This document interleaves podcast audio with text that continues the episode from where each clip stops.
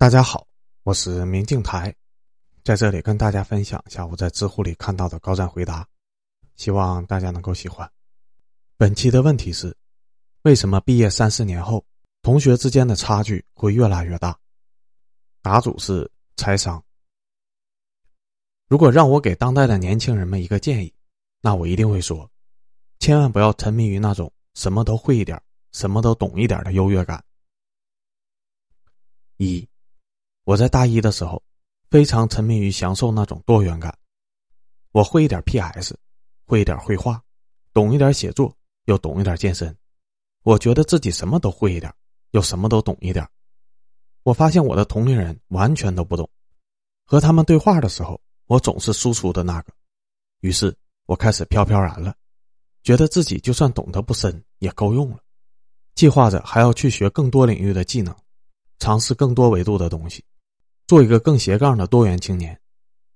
醒悟来源于一次我帮人解决问题的时候，不小心遇到了专业人士，那种感觉就像是一种降维打击，而我是那个被降维的。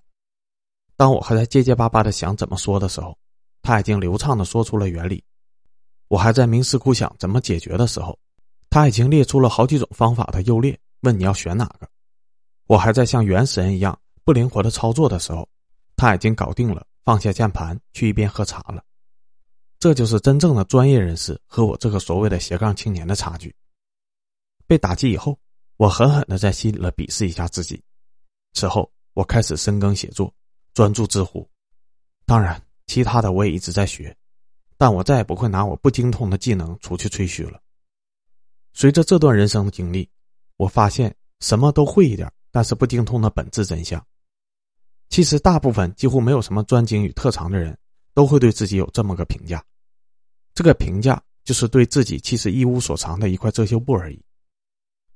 二，这个现代也有一个对应的概念，叫做达芬奇诅咒，是所谓的聪明人最容易犯的一种思维错误。达芬奇诅咒这一词出自书籍《达芬奇诅咒》，作者用他的亲身经历来探讨，他自诩是一个聪明人。为什么就没有达到如达芬奇一般的成就呢？众所周知，达芬奇是一位画家、建筑师，在科学和技术领域上也有许多伟大的成就，还有很多的发明创造，尤其擅长人体解剖和机械制造。在后世人的眼里，达芬奇是一个普世意义上的全才。作者在书里面提到，在达芬奇那个年代，世界上几乎百分之九十九的人连字都不认识，那个时代的聪明人。只要稍微多花一些时间研究一些东西，就极有可能在某一个领域内取得一些显著的成就。但放养在今天的社会，由于九年义务教育的普及，如果你还想在如今的某个学科领域内或者工作领域内取得一些成就，往往需要更加专注的投入和更加深入的钻研。具有达芬奇人格的人，感兴趣的领域实在是太多了，他们看什么都有强烈的好奇心。总是会被更新奇的事物所吸引，以至于根本就没有办法静下心来专注于一个领域。所以，当代的达芬奇往往形容一些起点高、对各个领域和学科涉猎极广，却终其一生都没有取得一个什么了不起的成就的聪明人。现代职场中喜欢管这种人叫做“万金油”。我三叔是一个平平无奇的中年男人，他职位不高，偏偏又很喜欢到处凑饭局。和人家谈论国家大事、金融股票，作为一个四十多岁还月薪四千的人，他反而最喜爱说这种特宏观伟大的事情。相比起我爸来，政治费、金融费，但他非常喜欢历史。小的时候，每次和我抢电视，都是为了看历史频道的纪录片没事也在头条上刷刷历史文章，经常把连朝代都背不明白的我砍得头头是道，而且。因为见多了历史长河中的沉浮，我爸的心态和气场都相当的豁达，还经常用一些古言古语教育我，思维已经彻底被驯化的相当离度化了。那么我三叔呢，还在天天凑饭局扯国家政治大事，但就是没人听了他吹的东西，给他涨了点工资。三，那么达芬奇诅咒到底从哪些方面影响了人的一生呢？第一，只有兴趣没有作品。这样就无法兑换现实的价值。兴趣其实是最好拿来充数的伪装的东西。哪怕还不会，但只要说一句“我对古典音乐、西方艺术很感兴趣”，不懂的人立马就会投来崇拜的目光。但现实是，仅仅是有兴趣随便学了一点，而不去长期的积累作品与经验，是无法兑现现实价值的。宾夕法尼亚大学教授提出过一种兴趣，叫做专业兴趣。这种兴趣是指只有当你专注深入到一个领域内，才能体会到它给你带来的很微妙的反馈快感。刺激你继续深入钻研，久而久之，在这个领域内就可以有所成就。但若仅仅只是会一点，但不精通，没有什么成就和作品，别人就始终无法注意到你，你也就永远无法通过兴趣在现实中兑换到一些有价值的东西。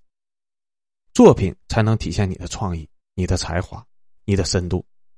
只有成为一个靠作品来证明兴趣的人，才能兑换到真正的现实价值。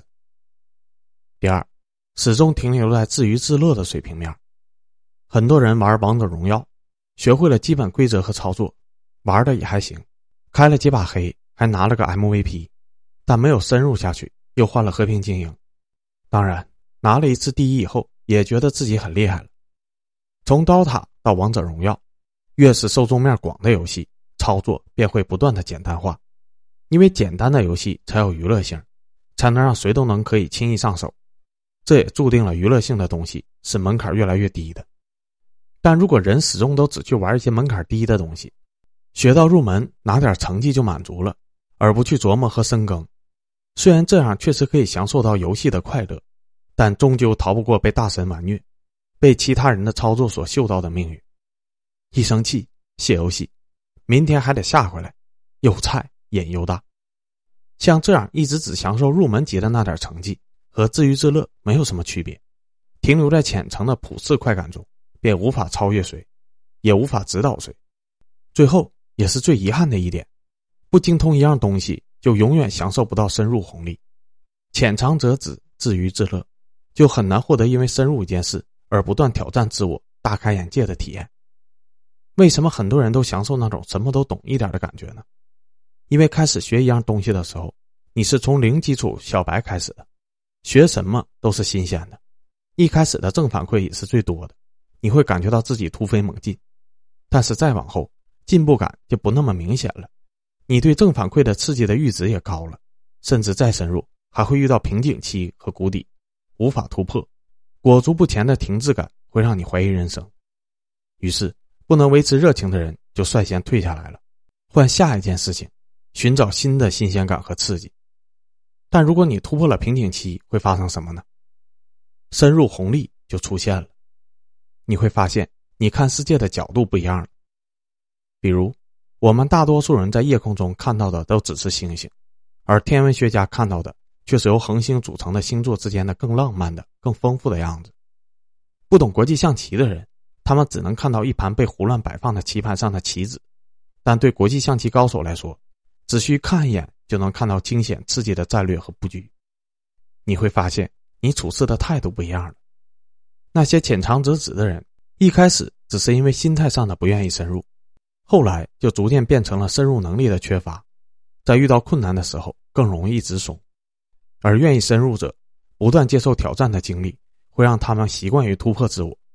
他们明白，在跨越黑暗之后，定会有更加耀眼的深入红利，于是会更加沉得住气。平稳下心态，等待跨越里程碑时机的出现。越是年岁渐长，这两种人的差距就拉得越开。这就是为什么许多人会感觉，大学时候大家的水平都差不多，毕业以后人与人之间的差距怎么会突然这么大呢？四，短板理论，由美国管理学家彼得提出，也就是大家熟悉的这句话：一只木桶能装多少水？取决于它最短的那块木板。长期以来，人们对于短板理论都深信不疑，本着短什么补什么的要求，千方百计的去补齐那块短板。在应试教育时期，当你的某一科取得了高分时，老师相比起夸奖你，更会担心你偏科的问题，语重心长的要求你把自己的弱项补起来，才能拿到综合高分。于是，许多人哪怕有自己的特长，进入社会以后也会担心。我光有长板是不行的，我必须要想方设法弥补我的短板才行。但随着时代的发展，短板理论已经完全落伍了，相反，长板理论却脱颖而出。所谓的长板理论，就是在所有的木板中，你只要不断的使自己那根长板一直保持领先的优势，而其他的短板由别的长板来代替，这样就会产生一个比个体更加强大的效能。比如，马云几乎不懂电脑。有一次，马云在韩国接受访谈的时候被问：“您对电脑一点都不懂，怎么还能成为中国电商界的老大呢？”马云淡定的说：“我不懂电脑，我三万四千名手下懂就可以了。”马老板真正精通的是商业思维和管理手段，在这方面，他已经厉害到不需要在乎会不会电脑这种弱势了。若是你有足够精通一件事的长板，那就完全可以弥补你一点都不懂另一件事的短板。未来你也不用强迫自己做自己不擅长的事情，会有擅长那方面的人去负责的，不必是你。如果你在英语上没有兴趣，那就去做数学；或者你对写作不感兴趣，就喜欢短视频，那就去刻意练习，好好精进这方面就可以了。唯有精通才是王道。一块板子短，那就加长其他的木板，把木桶斜一下，甚至可以装更多的水。五。此处就是别处。学霸和学神的区别在于，学霸学什么都能很努力，而学神是学什么都能很轻松。而这之间的差距在于，你若仔细观察，你会发现，学神一定会有一个自己极度擅长和精通的领域。数学学的极好的人，往往学起物理和化学也会相当的轻松；啃得下某本著作的人，往往学起英语和语文也得心应手。连交往中的逻辑表达能力也得到了极大的赋能，这其实就是世间之事。只要你足够深入，就能发现他们之间有许多的共通之处。你做这件事情跟那件事情，尽管表面上是不同的两件事情，但是他们解决的逻辑是一致的。比如，一个很懂金融的人，他去做营销或者是运营，也会相当的厉害，因为对金融这事儿了解到一定的地步，你就会明白。所有推动经济的本质都是人性，像股神巴菲特，他看似是金融大师，但其实他更是一个驾驭人的人性大师。而人性这件事情是可以用到一切领域的。你能把一件事情做到精通，也能形成一定程度上的可迁移能力。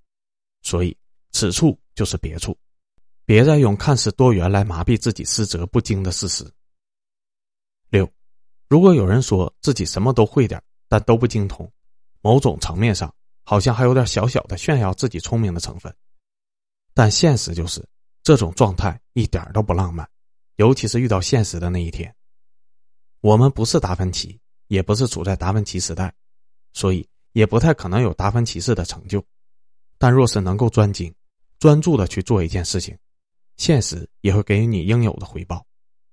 希望能带给你思考，也会给你一些勇气。让你早点意识到自己该飞的地方，让你在几年之后也可以成为被别人追的那个人。